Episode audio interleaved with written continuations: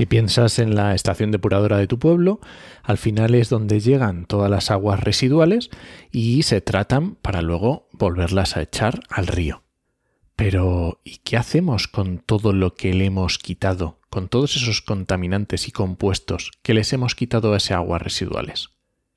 ¿Y si los convirtiéramos en recursos para llevar a cabo otros procesos? Comienza Actualidad y Empleo Ambiental, un podcast de Juan María Arenas y Enoc Martínez.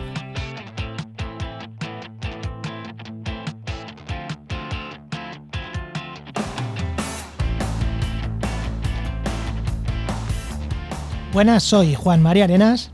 Y aquí Enoc Martínez. Y este podcast cuenta con el patrocinio de GeoInnova. Profesionales expertos en territorio, medio ambiente y sistemas de información geográfica, que puedes encontrar en www.geoinnova.org. Hoy, en el programa 138 del martes 26 de abril de 2022, hablamos sobre depuración de aguas residuales. Joder, Enoch, un tema que 138 programas para tener que hablar de depuradoras manda narices, ¿eh? no sé cómo ha podido pasar. Y mira que hemos hablado de beberse el agua de una depuradora, pero no hemos hablado de depuradoras, ¿eh? Sí, pero el otro día, eh, cuando estuvimos hablando del tema de eh, residuos de farmacia en los ríos, pues dijimos, eh, esto no puede ser, esto hay que darle solución, tenemos que hablar de depuradoras. Así que muy bien. Pues nada, ¿qué tal, qué tal tu semana, Enoch? Pues editando podcast a última hora. Tú sabes que esto no se debería hacer y a mí no me gusta nada. O sea, que ayer estabas tú editando un podcast que sale mañana y yo editando uno que salía hoy, ¿no? Efectivamente, los dos ahí sobre la bocina. ¿Y tú qué, esto, tal? A, a, el, el, momento en que grabamos, ¿eh? estamos hablando del momento en que grabamos, no en el momento que se emite el programa. ¿eh? Pues yo, estas, te voy a decir, eh, gente esta que te escribe y te dice, oye, necesito vuestra ayuda eh, ¿para qué? ¿No? Como agencia. Y dices, eh, ¿para la página web? Sí, bueno, y sí, es que para pa vender más, pero para cambiar la página web, para las redes sociales. Sí, bueno, pues para pues pa vender lo que mi idea. y le dices, pues igual una consultoría estratégica, ¿no? Uf, pero es que eso se cobra. Hombre, claro. O, sea, o dime qué quieres o, o te digo qué necesitas. Pero, pues nada, esa gente existe, esa gente existe, ¿no? Bueno, y es no muy sé común. por qué. Ya, pero bueno, ya está. Bueno, venga, tira la sintonía y, y preséntanos a quién tenemos hoy. Venga.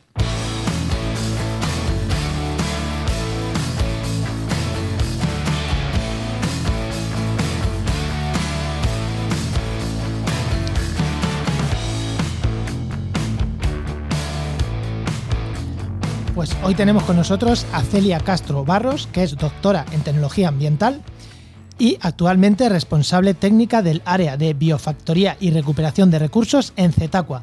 Muy buena, Celia, ¿qué tal? Hola, buenas, ¿qué tal? Muy Encantada buenas, de estar Celia. aquí. He, he, dicho bien la presentación, ¿no? Perfecta, sí, sí, sí, muy bien. Sé leer.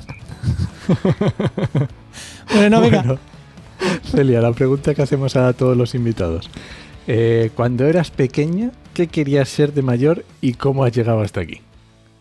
Bueno, pues yo siempre he sido un poco indecisa, ¿no? Lo que tenía claro, o sea, desde pequeña me, me, gustaba mucho la, naturaleza, el medio ambiente, el intentar cuidar siempre el, planeta. Y mmm, eran como muchas opciones y me tiraba un poco la, biología, luego empecé a descubrir lo que era la, ingeniería, también me, motivaba. Terminé haciendo ingeniería química luego ya dentro de la carrera, pues vi que la rama de medio ambiente, eh, tratamiento de aguas, que fue donde realmente, bueno, pues tuve la oportunidad de, de conocerlo, me, me, gustó y ya, ya directa. Eh, luego surgió la oportunidad de, de hacer el doctorado, eh, además en otro país, que lo hice en Bélgica, y vamos, eh, a pesar de siempre tener un poco de, de dudas o ser un poco indecisa, eh, no tardé ni dos segundos en, en, marcharme para Bélgica cuatro años. Oye, y dentro de, la ingeniería química, el tema de depuración o el tema de... ¿Se, lleva bastante o es anecdótico y a ti te, de repente te, se te encendió la chispa? No, ahí hay asignaturas específicas, hay asignaturas de, bueno, bioprocesos, digamos, y, y luego eh, asignaturas concretas específicas sobre tratamiento de aguas residuales, que fue donde bueno, pues descubrí que, que, que me gustaba eh, bueno, la temática también era algo que veía eh, pues como muy necesario y con futuro, ¿no? entonces, sí que, bueno, y que se necesitaba pues también seguir investigando. Y una cosa, ¿cómo, porque me encanta esto de los doctores que nos vamos al mundo, yo también soy de esos, un doctor que soy del mundo de la empresa, aunque totalmente diferente, pero somos de esos.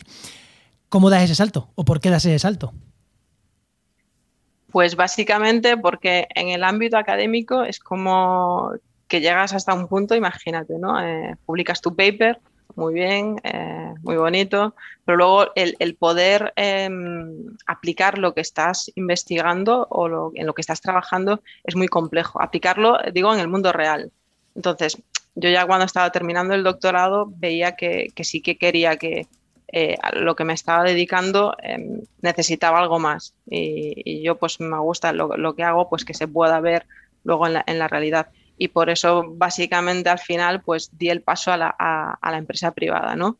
Bueno, estoy en un centro tecnológico que tampoco, bueno, que puedo todavía, eh, digamos, dedicarme pues al tema de la innovación, pero de forma aplicada. ¿Y has estado directamente en el centro tecnológico en Zetacua o pasaste por alguna otra empresa, hiciste, diste alguna vuelta o cómo fue? Sí, sí, di, alguna vuelta. o sea, yo hice ingeniería química eh, en Santiago de Compostela, pues hice, bueno, un máster porque, bueno, era un poco a ver, exactamente por, por, por dónde voy y ya el máster sí que fue muy específico en, temáticas de, medio ambiente, bioprocesos, tratamiento de aguas. Y después, antes de empezar el doctorado, estuve en una farmacéutica, eh, trabajando casi, casi un año. También temas bioprocesos, que era un poco también lo que me, me, gustaba. Pero en cuanto tuve la oportunidad de, de poder hacer el, el, doctorado, que bueno, básicamente, o sea, estuve trabajando previamente porque no, me surgió la, oportunidad en el momento. Pero en cuanto la tuve, sí que ya, ya, ya fui a por ello. Pues genial. O sea, que he estado en ámbito privado en la universidad y ahora otra vez en ámbito privado. y así, yo qué sé, por, lo que pueda pasar, ¿dónde te quedabas? si, si, te pudieran elegir, o sea, si te dieran a elegir ahora mismo y te dijeran en uno o en otro. Mucho cuidado que igual te escuchan de tu empresa, ¿eh? a ver qué dices. No, no, no, lo, tengo claro eh, en la empresa, eh, en ámbito privado. Sí, sí, por, lo que os decía, ¿eh? que, mm, o sea, todo lo que se hace en el ámbito universitario es necesario, pero digamos, es diferente, ¿no? Y, a mí me gusta más la, parte esta de, poder aplicar, ¿no? Y, ver en, la, práctica, en la realidad, lo, que estamos haciendo, ¿no? La, innovación ya, pero llevada a otro nivel. Muy interesante. Sí, y espera, una, cosa, te iba a decir. Em, ay. Claro, que te que tú estás en el ámbito privado, pero estás en la parte chula, eh, que es en la de transferencia, en la relación entre ciencia y más de. Eh, igual que nosotros, estamos en la parte privada, pero estamos en la de comunicación de la ciencia. Estamos en esas partes que seguimos teniendo una pata en la ciencia y una pata en, hacer, que, creo que es lo que, lo que nos mueve ¿no? a muchos. Y, y, más creo en los ingenieros. Creo que en lo de biólogos el investigar por investigar es más. Es más eh, es más interno, pero en los ingenieros sois más de hacer, con lo cual es más normal que, terminéis en la parte de, la empresa, que, es, que está guay, que está guay. Eh, yo, me encanta que haya doctores en, la empresa haciendo esa, esa, transferencia, ese I más de entre investigación y, empresa que es muy necesario. Enoch, ¿algo más o...? Mira, te iba a decir solamente una cosa, que es muy interesante esto también, lo que decía, lo que decía Celia, el tema de los ingenieros y que decías tú ahora, porque yo lo veo mucho en las ofertas de empleo que digamos que un biólogo, un ambientólogo, un, yo qué sé, un, no sé, piensa en la carrera que quieras, ¿no? Un forestal, bueno, un forestal no. Lo que quiero decir es que en los ingenieros hay un trasvase que muchas veces sí que se da en ofertas de empleo. Quiero decir, una oferta de empleo que te dice, pues una ingeniería y directamente te dice, una ingeniería. Y es muy interesante porque puede haber un trasvase desde un ingeniero químico o un ingeniero, eh, yo qué sé, industrial, pueden tener puntos de unión que luego en el mercado laboral, si tú eres capaz de unir unas con otras por la especialización que tú hayas cogido, pues es muy interesante porque puedes ir de unas a otras muy bastante sencillo. Oye, Enoch, que, no lo dices nunca, ofertas de empleo, Enoch mira todos los días muchas porque la vuelca en trabajamediambiente.com, que no es que esté buscando empleo continuamente, sino porque está todos los días mirando un montón de ofertas de empleo, o sea que sabe, sabe de lo que habla. Que si no lo digo yo, no, la gente igual de nuevas no te conoce. Se me olvida. Bueno, vamos ya con el tema. Venga, vamos allá.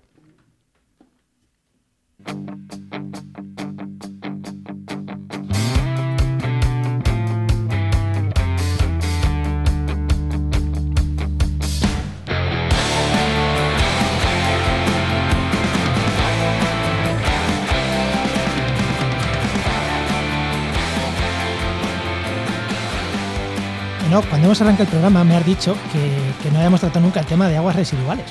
Y yo te he dicho que sí, que por aquí alguien vino a decir que se bebía el agua de las depuradoras. Creo que con Marina Arnaldo sí que tratamos algo de, estaciones depuradoras y demás, porque se bebía agua regenerada, que al final es eso.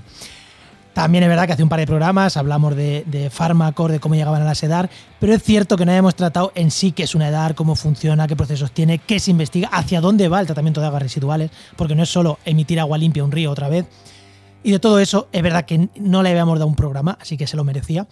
Pero vamos a empezar casi por el principio, ¿no? Eh, no es que es una edad, sino antes, ¿qué llega a una edad? ¿Qué llega a una estación de agua de, una estación de, aguas eh, residuales? Marina, eh, Marina, Celia. Pues, pues ah, si, haces esta pregunta a cualquier jefe de, de, una de planta de una depuradora, te diría de todo, porque llega de todo, literalmente. Que llega una tubería desde la ciudad allí, ¿no? Y va volcando de todo. Claro, eh, el tema es, llega, imagínate, todo el, agua que tú generas en tu casa, desde lo que generas en el baño, la cocina, eh, todo. Y luego también pues en, las alcantarillas, lo que son las aguas pluviales, eh, lo que se arrastra, porque no existen como digamos, en redes separativas. Entonces, al final, todo acaba en la edad. Que quiere decir que no existen, quiere decir que no existe en la realidad. Que a lo mejor en la normativa dice que deberían estar las aguas separadas, pero. Sí, sí, pero luego en la práctica, en, la mayoría, o sea, se junta todo y todo llega a la edad. Entonces aquí, pues, imaginaos, aparte, se llama agua residual, pero llegan muchos, muchos sólidos, eh, pues no sé, desde, desde palos, hojas, eh, incluso, bueno, eh, animales, bueno, de todo, ¿no? Digamos que em, es todo lo que se recoge en las viviendas, también, bueno, en, industrias, cuando la propia industria no tiene una depuradora propia, pues al final pues vierta un colector pues que llega también a la depuradora y luego bueno todas las, aguas pluviales y todo a la depuradora. Uf. ¿Y cómo, ¿Y cómo se lidia con eso? Vamos a ver. Claro. Entonces, claro, esto es un poco ¿no? para que nos demos cuenta de, la necesidad ¿no? de, lo que son las depuradoras, porque sin ellas, pues imaginaos si todo eso terminase directamente en el medio natural, en los ríos, eh, en los mares. Eh, sería tremendo.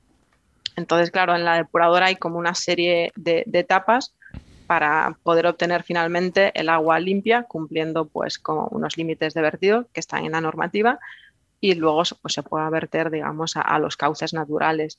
Y las etapas pues pasan desde un pretratamiento en el cual pues se, eliminan, digamos, los materiales más gruesos, un proceso de, desbaste. O sea que es un sistema que básicamente lo que tiene son rejas con distinto eh, paso de luz, digamos, tamaño, separación entre las mismas, donde se retienen pues esto, ¿no? Eh, pues palos y, los gruesos eh, que llegan a la edad. Entonces, estos digamos que bueno, se, separa.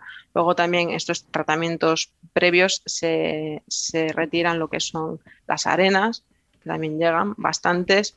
Eh, también pues las grasas mediante procesos de desengrasado, que básicamente pues generalmente son por flotación. Luego se pasa a un tratamiento privado, primario donde eh, pues se hace una decantación primaria y la primera separación de, los, del lodo, ¿no? del fango, que, y se separa bueno, la lámina de agua. Que decantación no viene, no, es más que por gravedad. Que por gravedad, sí, básicamente. Eh, y aquí, bueno, eh, En este tratamiento también se suelen emplear pues, ciertos coagulantes, floculantes, se pueden adicionar para eh, fomentar esta separación. ¿Qué es, lo que, es lo que se utiliza, por ejemplo, en las piscinas? Todo el mundo para eh, lo que se suele utilizar, ¿no? Sí, sí, sí.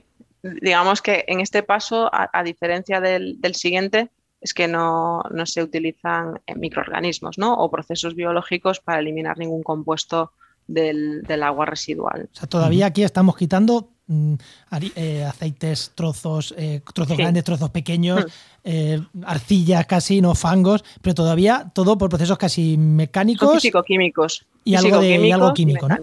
Sí. Sí, aquí también cuando luego en, lo que es el proceso biológico no hay eliminación de fósforo, también se, elimina en, esta fase, ¿no? Mediante adición de ciertos reactivos, como por ejemplo cloruro férrico, y se elimina pues el, fósforo. Porque bueno, el agua residual, aparte de todos estos esto que hemos comentado que tiene, pues, em, pues tiene materia orgánica que hay que eliminar y tiene nutrientes, ¿no? Como el fósforo y el nitrógeno, digamos, que es lo que, bueno, tenemos que, reducir hasta cierta concentración para poder verter.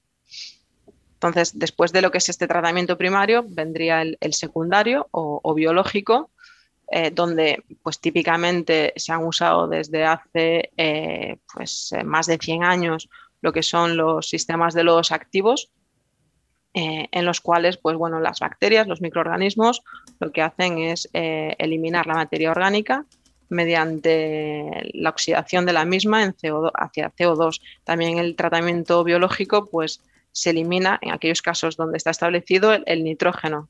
La forma principal del nitrógeno que llega a, la dar es el amonio y esto pues nada se, acaba, bueno, se oxida primero a nitrato y después se reduce a nitrógeno gas que se envía a la atmósfera y el nitrógeno gas no, no, contamina, digamos. Lo, que más llega es amonio, yo pensaba que sería urea o algo así más... Luego hay, nitrógeno orgánico también, pero tenemos eh, también el amonio, digamos. Hmm. Ah, sí, el amoníaco, claro, al final es, también se utiliza bastante y Vale, ya hemos dado, eh, le hemos dado un repaso a lo que es una depuradora, eh, clase de mm, segundo de la ESO o de primero de la ESO incluso. vale, ¿todas son iguales? No, no todas son iguales. Eh, de hecho, hay, hay depuradoras que mm, tienen simplemente un tratamiento primario, las más pequeñas, y luego, pues, a lo mejor, pues, vierten a un colector y se van a una más grande el tratamiento biológico mm, también bueno, eh, suele existir en casi todas y aquí hay distintas eh, modalidades, ¿no? Lo que decía, pues algunas pues eliminan materia orgánica, otra materia orgánica, nitrógeno y fósforo, cuando bueno, eh, se, tiene, digamos, un proceso anaerobio previo que permita la eliminación del, fósforo. la configuración puede cambiar, digamos. Y luego lo que sí que también cambia es después de ese tratamiento biológico, es el tratamiento terciario, ¿no? Es, decir, eh, tú eliminas esto, estos compuestos de forma biológica y eh, tendrías un post-tratamiento terciario en el cual pues, eh, puede ser simplemente una desinfección, pues imaginémonos, ¿no? Con luz ultravioleta ah, o... Ah, qué pues, bueno. incluso pues, podría ser ozono, incluso algo más sofisticado que te permite obtener agua regenerada a partir de este agua tratada. Entonces, pues aquí ya intervienen, por ejemplo, procesos de, membrana, pues como podría ser, pues no sé, una ultrafiltración, una osmosis inversa, que es lo más, lo más típico. Em, y entonces, bueno, este agua, si, si, la regeneras, ¿qué significa esto? Que la puedes utilizar, pues eh, típicamente, pues para riego, aunque bueno, eh, de momento no, está permitido, pero bueno, se podría incluso beber. Poco a poco. Aquí, aquí, aquí, tenemos otra de la que se bebería el agua. Igual que Marina, creo que Celia se bebería el agua regenerada también. O se bebería o se habrá bebido, totalmente, Totalmente, sí, sí.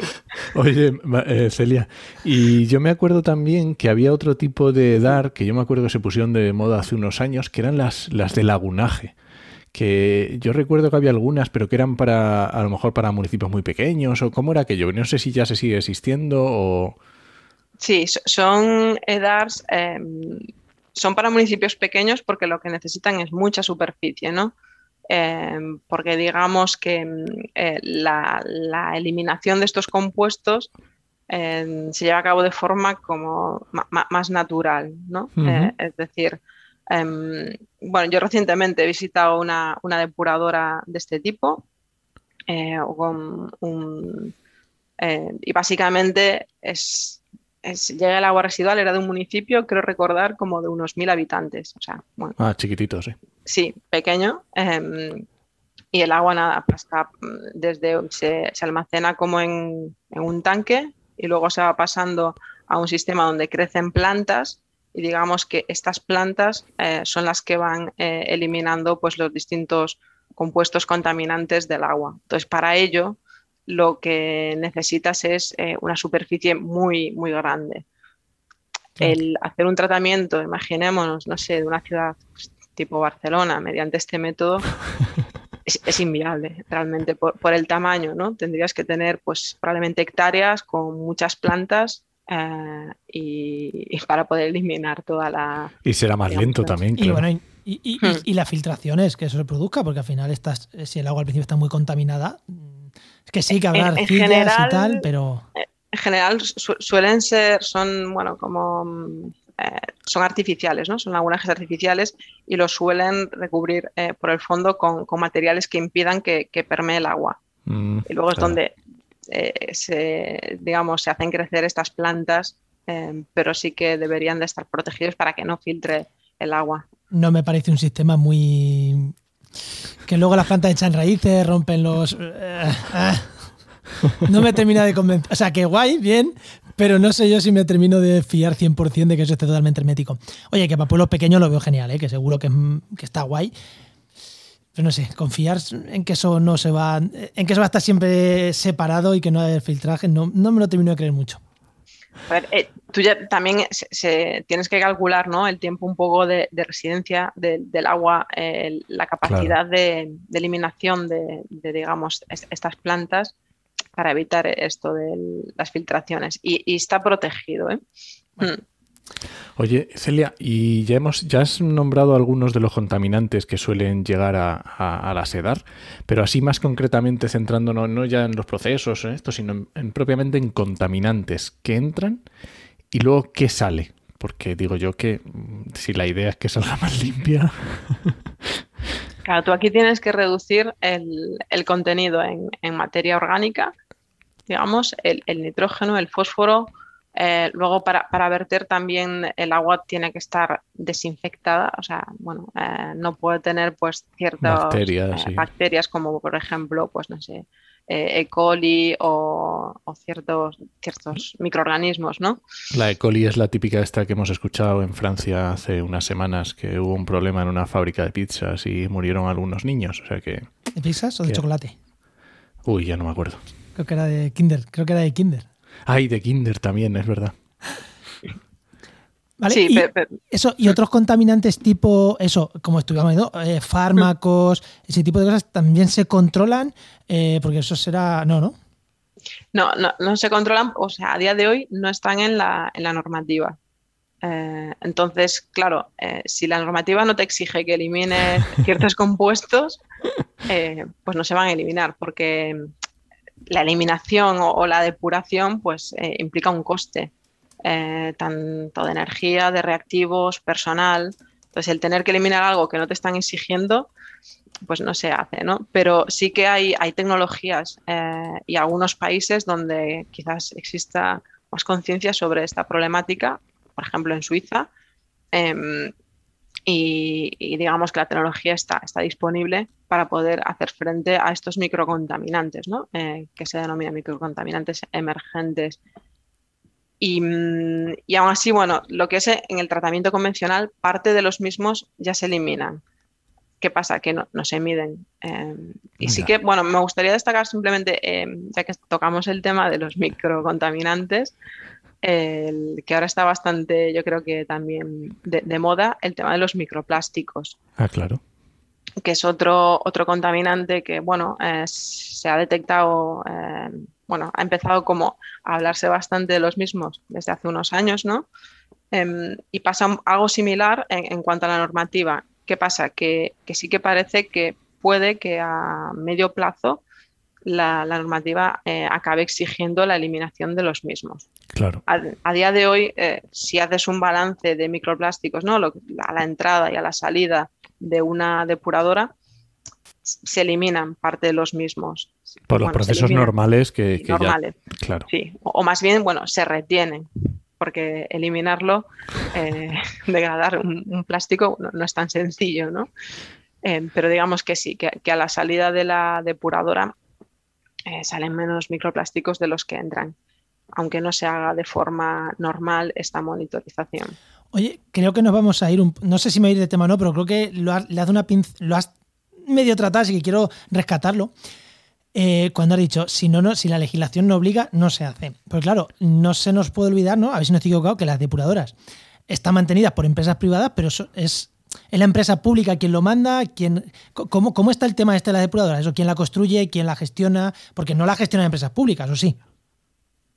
En, general, eh, bueno, hay un poco de todo, depende, depende del caso. Eh, la, depuradora, em, digamos, el propietario eh, suele ser la, bueno, es la administración, ¿no? En algunos casos puede ser el ayuntamiento o puede ser pues, la, diputación provincial o bueno, el, organismo correspondiente. Normalmente se saca una licitación a curso público donde bueno, pues se, presentan diferentes empresas. Entonces se, concede una concesión por X años mm, bajo bueno, un marco, el marco de un contrato determinado y establecido para la operación. Pero tanto para, tanto para la construcción como para la operación o van por separado? Van por separado. O sea, una cosa es, eh, o sea, una empresa puede acabar construyendo una planta depuradora y luego la puede explotar, operar, pues otra empresa totalmente diferente, ¿no? Entonces ya depende un poco como, lo quiera establecer eh, pues cada municipio, comunidad autónoma, eh, depende ¿no? de, de quién, sea, digamos, el, propietario de la, de la, de la depuradora. pero que no son trabajadores públicos. O sea, los que están en las depuradoras no son trabajadores como pueden ser los jardineros, como pueden ser, que son más bien eh, trabajadores del ayuntamiento. Los hay. Hay, hay, hay alguna, algunos municipios que a lo mejor tienen lo que es la, la, operación de las plantas, pues pues, eh, municipalizado, digamos, entonces sí que eh, lo explotarían de pues, ellos mismos. Vale.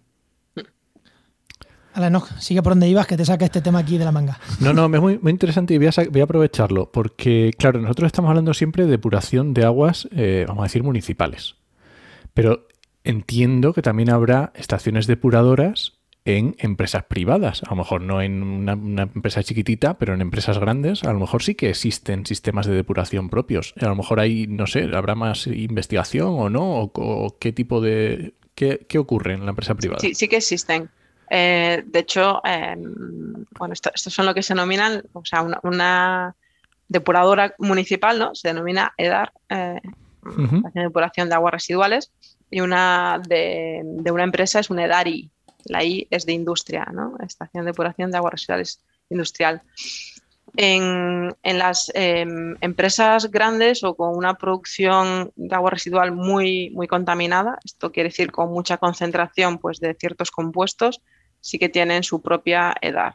Y luego, bueno, en función de dónde estén, si vierten pues, a un colector que luego va a una depuradora urbana, pues los límites que tienen que cumplir son menos exigentes, pero a lo mejor hay, hay algunas industrias que vierten directamente al, mar o al río. Eh, pongo por caso, eh, a ver, yo porque estoy en Galicia, pero aquí hay, hay el sector de, las conservas es, muy, es muy fuerte y también genera una gran cantidad de agua residual muy contaminada. Entonces sí que tienen que depurar ellos mismos eh, el agua. ¿Qué pasa en estos casos? Pues que la, depuración em, pues se, adecua al tipo de, contaminante de, la industria, ¿no?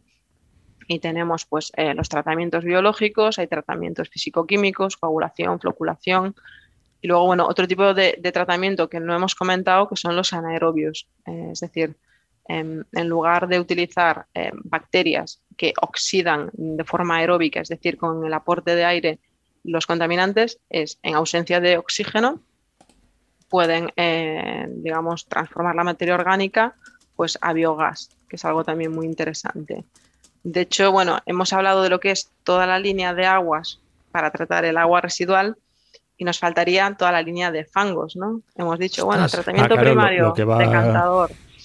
Eh, ahí se producen unos fangos. Luego, en el secundario, sí tenemos los, bichitos, las bacterias, eh, digamos, eh, convirtiendo ¿no? la materia orgánica, el nitrógeno, etcétera. Pero las, bacterias, pues, lo convierten y crecen. Y si crecen, pues bueno, se forma un, lodo, un fango que también tienes que gestionar. Un tratamiento típico es eh, la digestión anaerobia para producir eh, biogás y reducir la cantidad de fango. eso, eso que se hace con eso, que te iba a decir que qué se hace con eso, no cosa que, que se hacen con esos residuos, que se.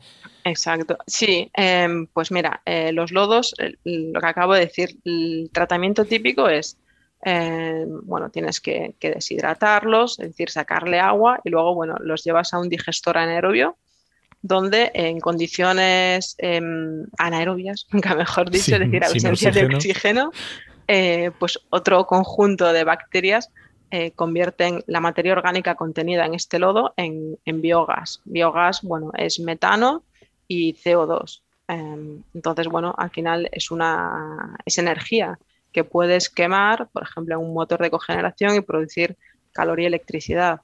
O puede retirar el CO2 de este biogás y obtener eh, lo que es equivalente al gas natural, ¿no? metano, digamos.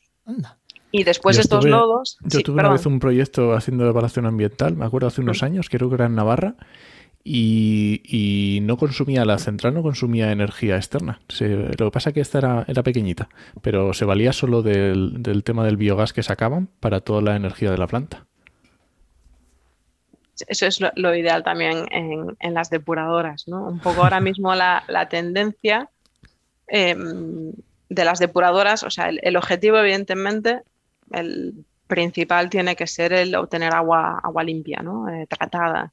Pero una depuradora, si, nos fijamos, a todo lo que llega a, la depuradora son recursos, es decir, es transformados, ¿no? Es decir, lo que yo, bueno, eh, pues hecho por el desagüe en mi casa, eh, previamente, pues eh, bueno, si, yo me como algo, estoy comiendo nutrientes, estoy o sea, es, digamos un recurso, ¿no? Que luego, bueno, pues se transforma y llega a la depuradora, pero ahí siguen estando pues eh, los compuestos, ¿no? Que puedo recuperar. Entonces, al final, la depuradora llega a una serie de recursos que se pueden recuperar. Uno es, es este que estamos comentando, energía en forma de biogás y lo ideal sería pues que este biogás se puede usar en la propia depuradora para que sea autosuficiente y, así pues reducir, digamos, el coste del tratamiento, o sea, eh, eliminarlo, o incluso podría llegar a ser eh, una productora de, energía ¿no? para el entorno.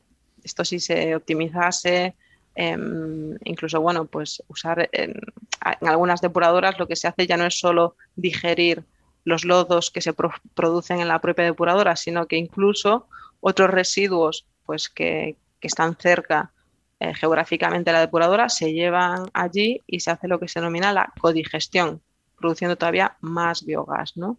Que se aprovechan la, propia maquinaria de la depuradora, ¿no? Exacto, sí, sí. Y, otros residuos también que se obtienen en, la depuradora, pues también se pueden acabar valorizando. En, pues en el tratamiento, en el pretratamiento, ¿no? Decíamos que separamos estos gruesos, esto es lo que se denominan desbastes, pues también es algo que podemos acabar pues eh, obteniendo pues energía, ¿no? Estos se pueden incinerar, por ejemplo, y obtener electricidad o incluso se podrían llegar a hacer eh, pues tecnosuelos o, las arenas que separamos también se pueden utilizar eh, para este fin. Ah, las grasas se pueden también valorizar. O sea, al final la depuradora es casi, es que una depuradora es lo que, bueno, mm, yo denomino una biofactoría. o sea, es sacar agua limpia y todo lo demás voy a intentar reutilizarlo. Eso es economía circular a tope, ¿no? Y eso, y, te iba a preguntar, aparte, o sea, vemos dos, dos elementos muy claros, sacar agua limpia ¿eh?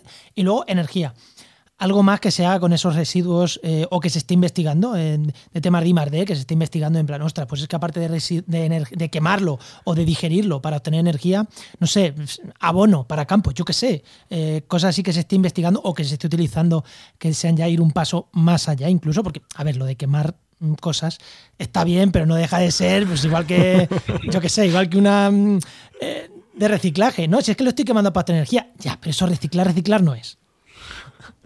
No, pero bueno, tú cuando, cuando haces eh, este tipo de, mm, cuando quemas, ¿no? Eh, pues valorización. Eh, evidentemente, digamos, puede no parecer la, solución ideal, pero a veces es la, solución la menos mala. Y esto se va mm. acompañado de una captura de CO2, que al final tú no quieres quemar un residuo pues por los gases ¿no? que se pueden producir.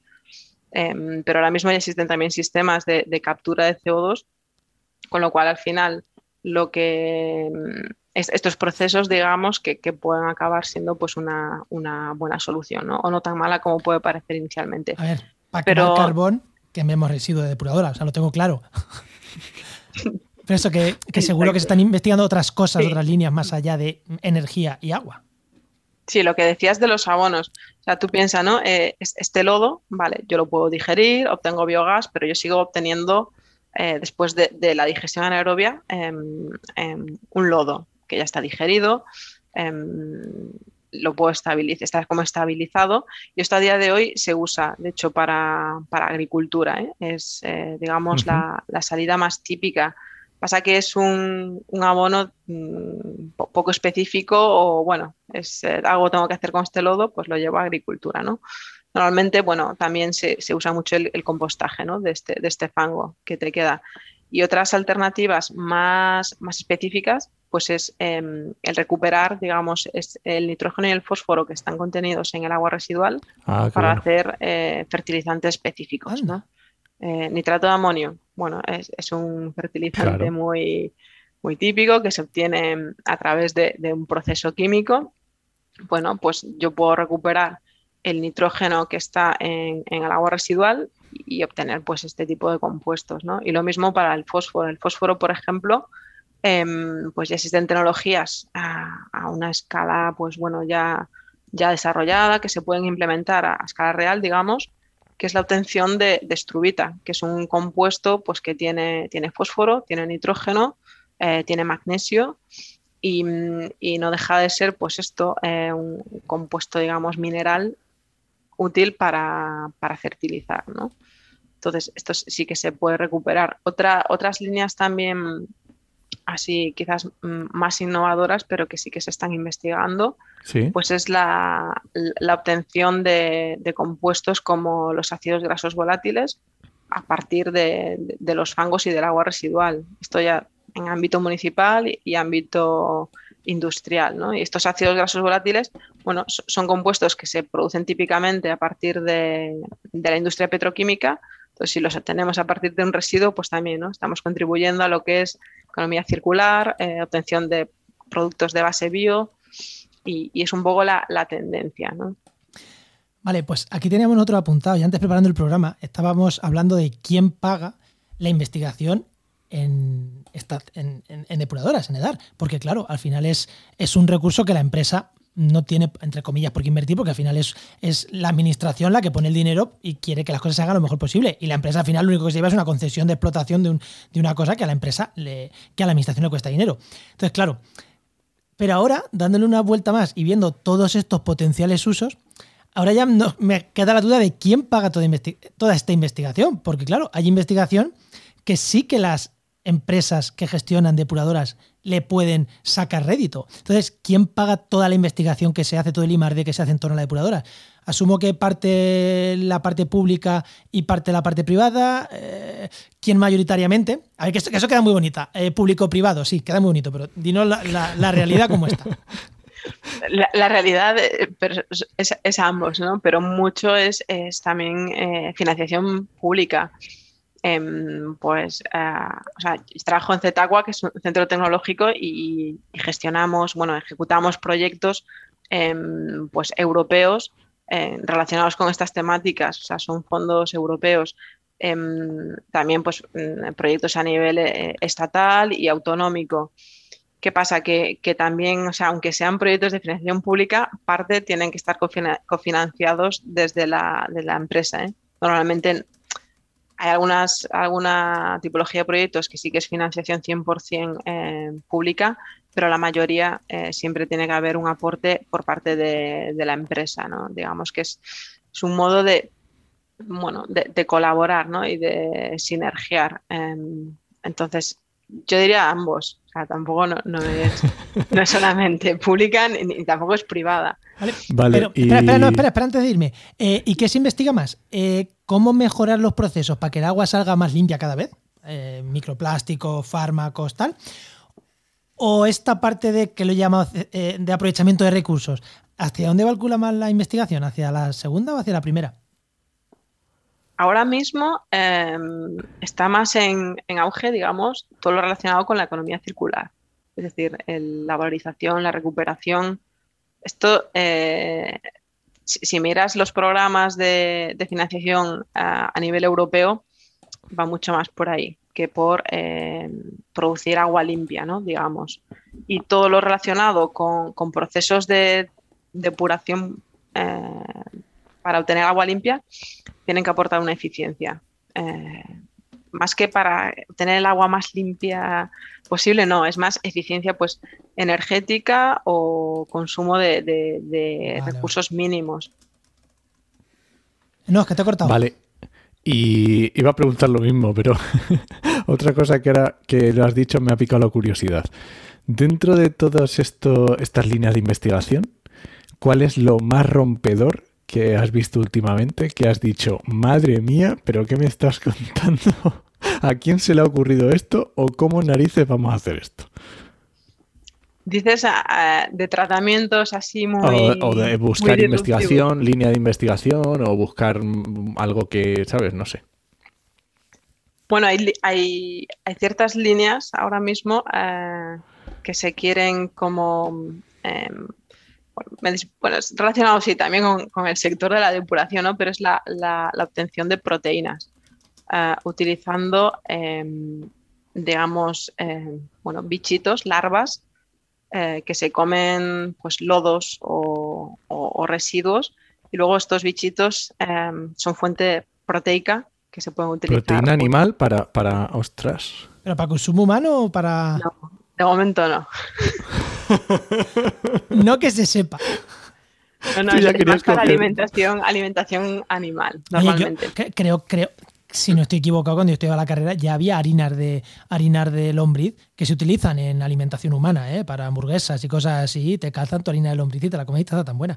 Me suena algo de eso, ¿eh? No sé si está muy extendido o no, pero me suena es usar más, o sea, pero es a partir de, residuos, ¿no? O, del, fango, que... Entonces, claro, esto, el, uno de los, bueno, no es un problema, ¿no? Eh, pero sí que quizás una barrera eh, en la normativa para el uso de, estos mm, recursos que tú puedes obtener a partir de agua residual o de residuos es, es la normativa. Cuando tú tienes algo a partir de un residuo, pues los usos posteriores están un poco limitados, ¿no? Tienes que un poco o, demostrar que es totalmente inocuo o que no hay ningún problema. Entonces, bueno, eh, es, eso quizás el, el, problemilla a resolver. Bueno, no, yo no sé si llevamos ya un ratito aquí hablando, no sé si ¿no? quieres algo más o vamos ya cerrando. Celia, ¿alguna cosa que te hayamos dejado o lo dejamos para otro programa y ya nos metemos más en harina? más concretamente en harina animal.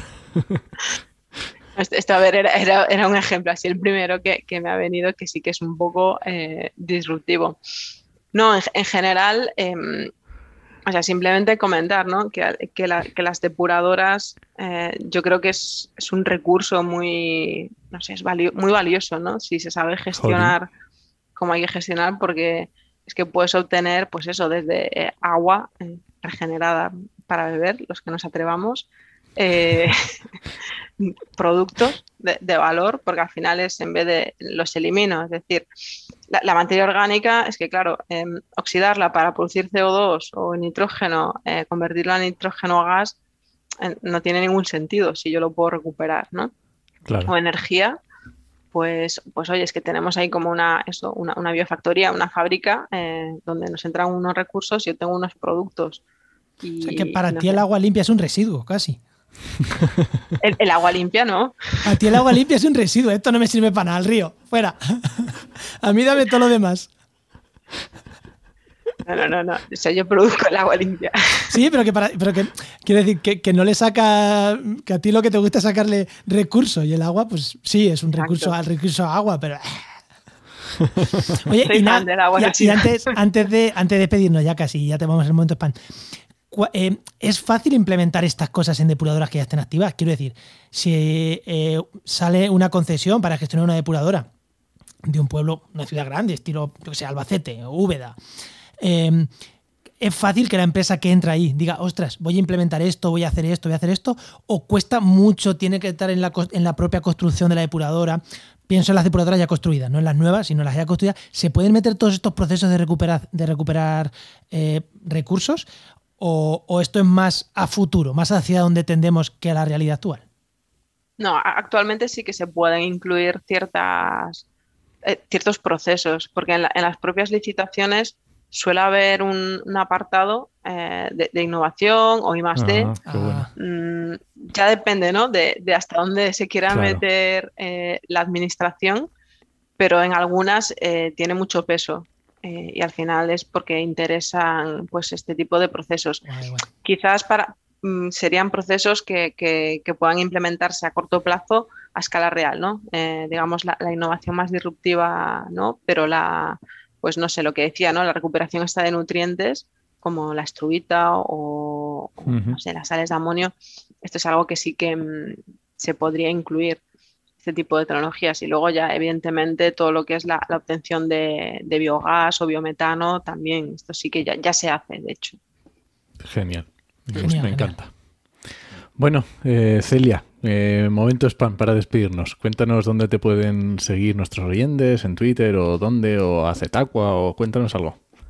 Pues, pues nada, eh, me podéis seguir en, en Twitter, arroba cmcastrobarros y también en, en Zetacua, también que tiene Twitter, es arroba Zetacua, también LinkedIn y, ahí pues, pues para cualquier eh, cuestión o comentario eh, será bienvenido. Pues lo dejaremos el enlace en las notas para que te puedan buscar fácil. Pues muchísimas, muchísimas, muchísimas gracias, Arcelia. Nada, a vosotros, muchas gracias. Gracias, hasta, luego. Venga, hasta luego.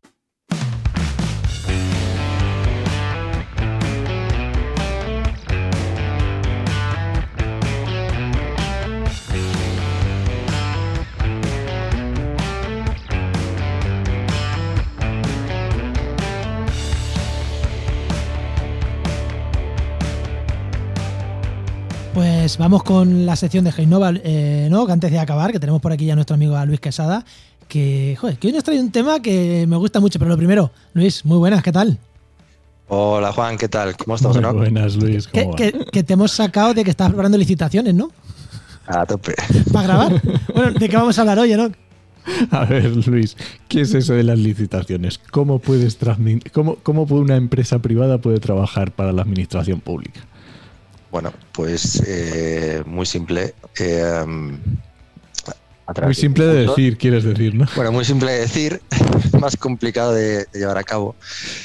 Eh, hablamos de que hay dos vías básicas, que es directamente mediante contratos que te, bueno, pues que te ejecuten mediante contratación directa o mediante, evidentemente, mediante concursos, presentarte a concursos de licitaciones, claro. Eh, diferencias. Bueno, a ver. Una, licitación, eh, digamos, un contrato eh, de, ejecución directa, de, de, adjudicación directa, suelen estar en, el orden entre los 5 o 6 mil euros hacia abajo. ¿vale? Si bien es cierto que dependiendo de los ayuntamientos, tienen convenios en los cuales digamos que Mm, aunque el contrato que vayan a adjudicar sea de 1.500 euros, eh, por buenas prácticas, por todo el tema de la transparencia, etcétera, pues siguen pidiendo diferentes tipos de, digamos, de, ofertas, opciones, ¿no? de ofertas, efectivamente. Pero, ahí, Luis, es que el ayuntamiento quiere hacer algo, ¿no? El ayuntamiento, el ayuntamiento quiere hacer algo y os llama a Genova o a cualquier otra empresa. Oye, ¿cuánto vale esto? Y si tú le dices 5.000 euros o 1.000 euros, pues te lo dan a ti y, lo haces y ya está, si, si, es la forma de trabajar. Y si no, tiene que presentar, mm, se lo pueden pedir a dos o tres empresas, ¿no? Claro, a ver, lo normal últimamente es que siempre se pida dos tres empresas, ¿vale? Además, siempre hay intervención, pues suelen pedir, pero claro, evidentemente tú date cuenta de la cantidad de papeleo que se genera o los meses que se generan para proyectos o para cuestiones que valen 1.500 euros, ¿vale? O 2.000 euros. Entonces, ese tipo de contratos normalmente se adjudican directamente eh, no hay problema. El problema está cuando tú partes un contrato de 15.000 euros o de 30.000 euros en muchos de 2.000 euros de adjudicación directa. Eso ya no se puede hacer, evidentemente. Está muy, castigado y muy perseguido. ¿vale? Eh, no me parece nada correcto que eso se siga haciendo y que se sigan apareciendo casos. ¿vale? Pero bueno, hay en ciertas maneras que eh, sí que existe cualquier tipo de, oye, mira, elaboramos este informe ¿sabes? Y pues para un informe que te va a costar pues entre 1.800, 2.500 euros, depende de lo que te estén pidiendo, pues tengas que hacer varias, varias ofertas, ¿vale? Pues evidentemente se pide un informe porque son casos especiales, o un informe, o un trabajo, un análisis, un estudio, y se hacen una adjudicación directa, ¿vale? Y claro, evidentemente, pues tienes que tener ciertos, cierto contacto o, o por lo menos estar presente, bien presente en la web, bien posicionado. Claro. Pero bueno, que al final es, es el mismo caso que podría ser con un particular que, que, necesita un informe. Es exactamente el mismo caso. El mismo caso. En este caso, el interlocutor será el ayuntamiento, tu cliente será el ayuntamiento, eh, si no, pues un privado. Sí, pero que un privado te puede pedir varios presupuestos exactamente igual, ¿vale? Y lo que te hemos pillado haciendo antes de grabar, que era una licitación, ¿qué diferencias hay entre una cosa y la otra, entre un contrato y una licitación?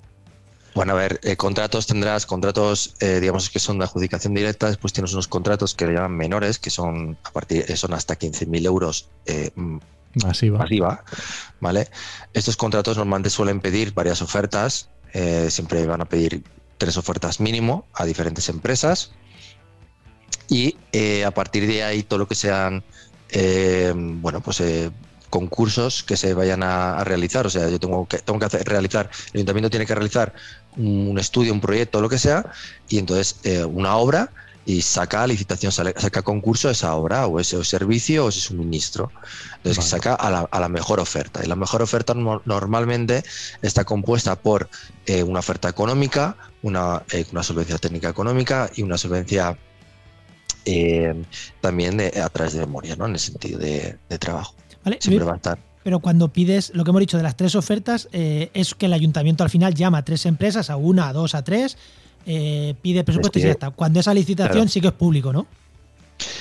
Normalmente esas licitaciones también eh, suelen estar colgadas en la página web del ayuntamiento, suelen, suelen hacerse o por hacerse por invitación, ¿vale? Ah, Pero siempre tiene que, digamos que siempre pasa por, un, por una fase de, de que hay un, pasa por tesorería, por intervención, etcétera, y siempre te envían un documento sobre el, que es la base del concurso, de, digamos, del contrato que tú, que tú vas a, al cual tú vas a concursar, aunque sea de menos de 15.000 euros, ¿vale? Ahí tienen que ver cuáles son los criterios, los cuales van a adjudicar ese contrato y qué es lo que tienes que realizar. Tú a partir de ahí, esos contratos pueden ser muy simples, oferta económica pura y dura, o pueden pedir una pequeña memoria. Entonces tú, claro, tienes que redactar una pequeña memoria en la cual tú vas a decir cómo vas a hacer eso, cómo vas a conseguir eso, y evidentemente después ofertar. Normalmente la oferta económica suele andar entre el 35, el 45, el 50% en ese tipo de, de, trabajos, pero se suele, muchas veces dependiendo de lo que se esté pidiendo, pues eso varía, ¿vale? Puede ser un 80%, puede ser un 20%, bueno, un 20% es muy, muy raro, pero normalmente varía, ¿vale? Puede ser, ya te digo, que hasta incluso que sea solo oferta económica, ¿vale? Que o sea, que eso es, digamos que es como los criterios de valoración te los tienen que dar a primeras y te tienen que decir, oye, vamos a tener en cuenta mm, este porcentaje va a ser lo que está diciendo el precio, este porcentaje va a ser lo bien que sea tu memoria, esto va a ser si tienes en cuenta... y que te definan ese digamos, cómo te van a puntuar esa memoria. Claro. ¿Vale? Porque es importante. Y después es importante que el ayuntamiento se moleste, el ayuntamiento, la administración se moleste a publicar cómo se ha valorado tu memoria en cada uno de los apartados que ellos definen que puntúan ponderadamente. ¿Vale? Porque, bueno. Para poder eh, mejorar, claro. No, para poder mejorar y para poder saber exactamente por qué te han puntuado así, ¿sabes? Entonces dicen, a ver, ¿por qué me estás puntuando a mí que en esta eh, en este punto te he desarrollado y te lo me, parece que está súper bien y me has puesto un 2, ¿sabes? En comparación con otros que tienen un 10 o que tienen un 9 y que justamente por eso le han dado la, o sea, por esos puntos resulta que se han ido a otro lado. Entonces son, son cuestiones en las que evidentemente a partir de ahí después siempre puedes pedir que te, que te revisen todo, claro, evidentemente. Oye, y una duda, Luis, que tengo con esto. Si tú pides un contrato menor, el ayuntamiento, la administración llama a tres empresas, pide tres presupuestos, tiene mínimo tres, necesita mínimo tres para adjudicarlo, pero cuando es por licitación y sale a concurso público, entre comillas, todo el mundo puede, puede presentarse. Si solo se presenta uno, ¿eso se queda desierto o se lo adjudican a ese? No, no, se lo adjudican a ese. O sea, que, que depende cómo sea, casi mejor que sea el Claro, hay concurso. muchos concursos en los que te los dan simplemente porque te has presentado tú solo.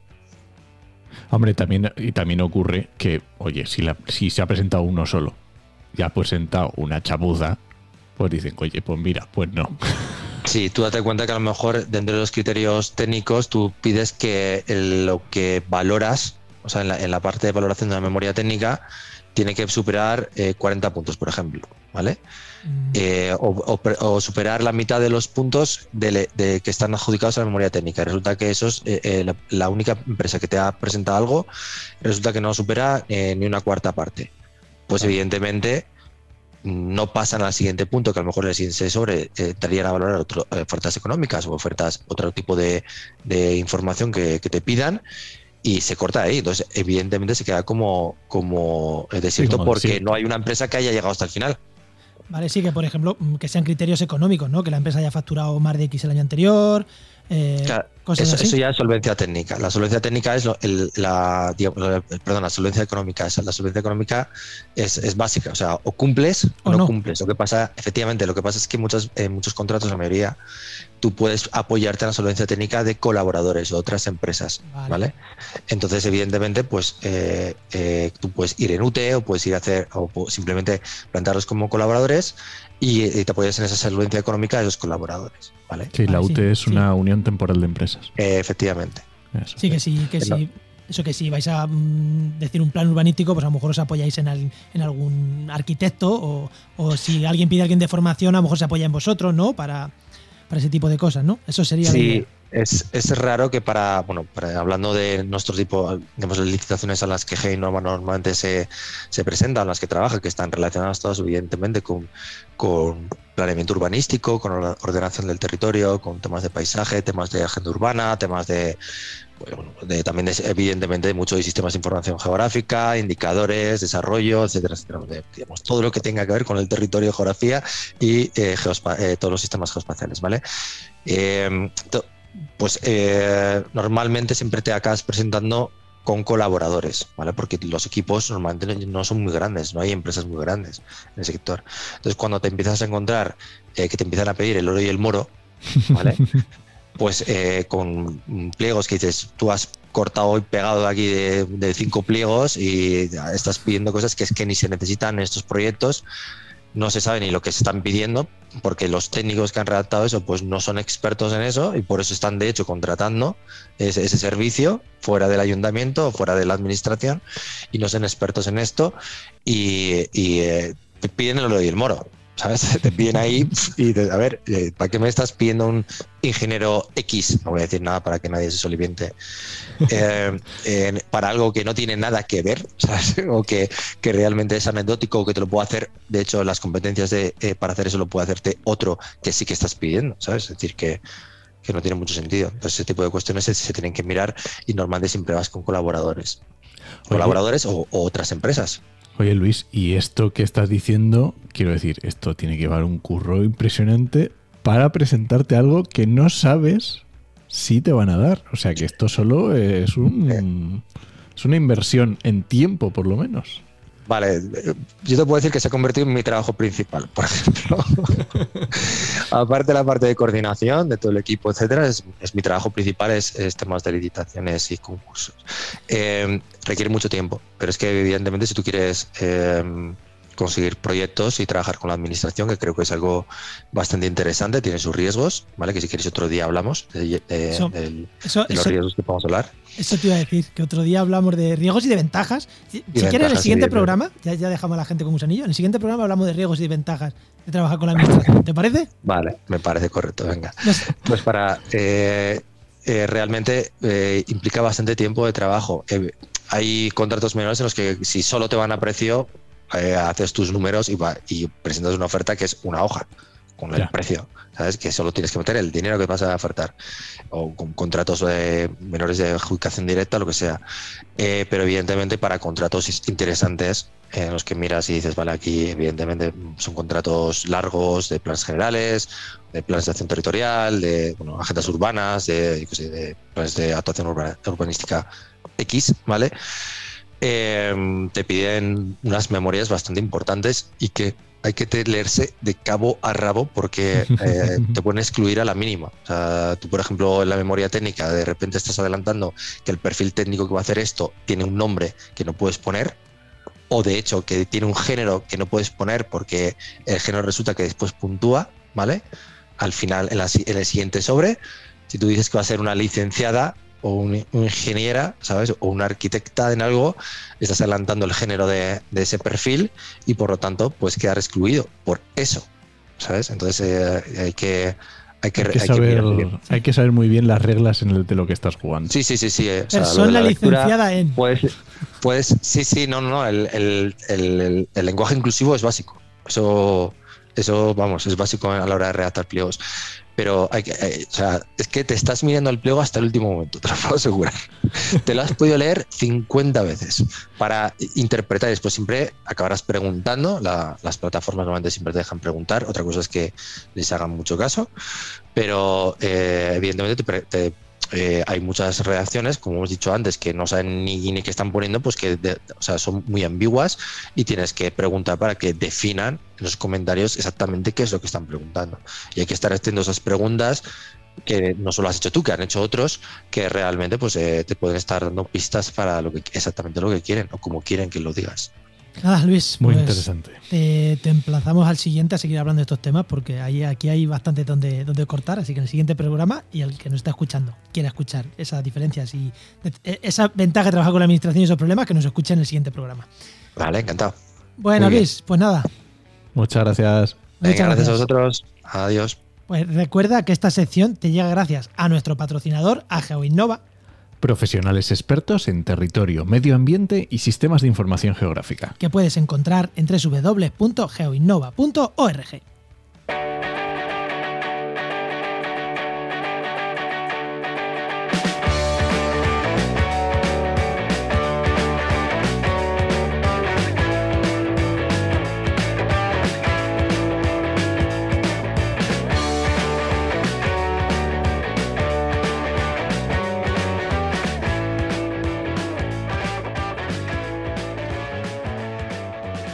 Bueno, ¿nos vamos o qué? Aunque no me veas porque me he tenido que quitar la cámara por la mala conexión, que esto es un rollo, estoy bailando también con la musiquita. ¿eh? Ay, ay, igual los oyentes habituales han notado que en el último programa y hoy había momentos en los que si repeteabas un poquito...